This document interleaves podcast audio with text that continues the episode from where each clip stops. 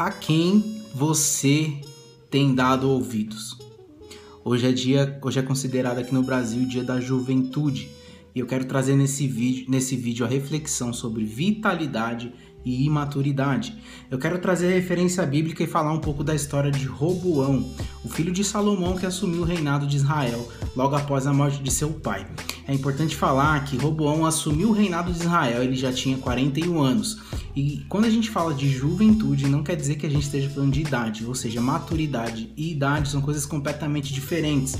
E eu quero trazer o exemplo de como um líder insensato pode trazer divisão e grandes perdas a um reino.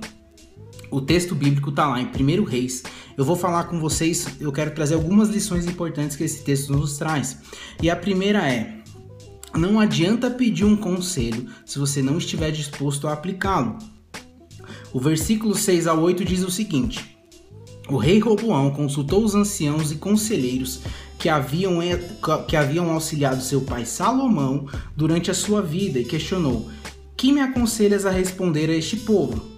E eles sugeriram: Se hoje te sujeitares à vontade desse povo e submeteres a eles e lhe dirigires palavras de compreensão e cooperação, então eles serão para sempre teus servidores. Contudo, ele rejeitou o bom conselho que os anciões lhe deram e foi em busca da opinião dos jovens que foram seus companheiros da infância e agora o assessoravam. A palavra de Deus diz aqui que esses anciões é, aconselhavam e ajudavam a conduzir o povo de Israel. Então, o, maior rei, o rei mais sábio que toda a história de Israel já teve, ele buscava conselho dessas pessoas e o filho resolve tornar tomar um caminho contrário. E outra lição que eu quero dizer aqui é o seguinte: aprenda a cercar-se de pessoas que querem o seu bem. O versículo de 8 ao 11 diz o seguinte: vou repetir o versículo 8. Contudo, ele rejeitou o bom conselho que os anciões lhe deram e foi em busca da opinião dos jovens que foram seus companheiros de infância. Indagou-lhes que que aconselhais que se responda a este povo que me trouxe essa solicitação, alivie o jugo que teu pai colocou sobre as nossas costas?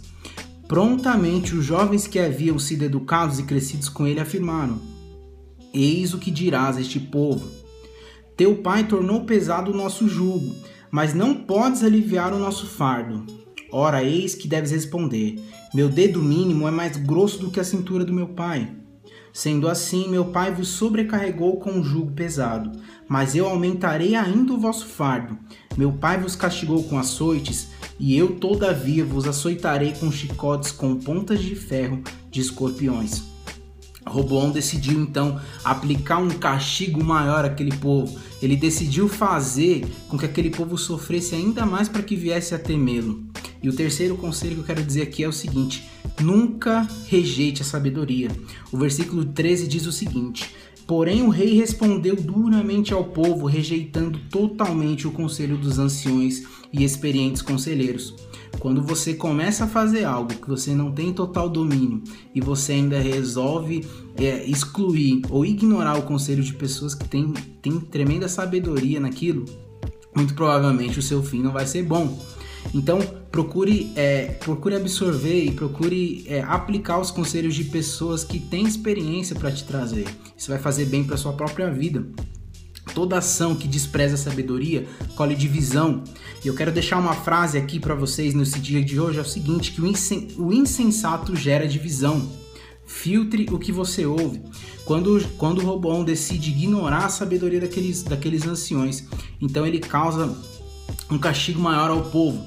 E, consequentemente, para a tristeza da mensagem, para a tristeza daquela situação e para finalizar essa mensagem, Roboão acaba dividindo todo o povo de Israel. Então, aquelas 12 tribos que antes Deus fez lá atrás no Egito serem libertas e construir, constituir a história do seu povo por insensatez de um líder, acaba sendo dividida.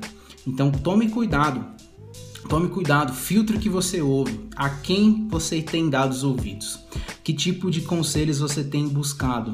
Você tem exaltado a sabedoria ou você tem exaltado a insensatez? Cuidado com quem você ouve. Essa é a mensagem de hoje.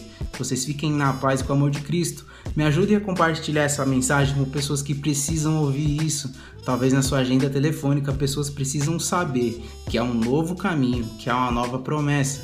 Cuidado com a insensatez. A quem você tem dado ouvidos? Vocês fiquem na paz com o amor de Cristo.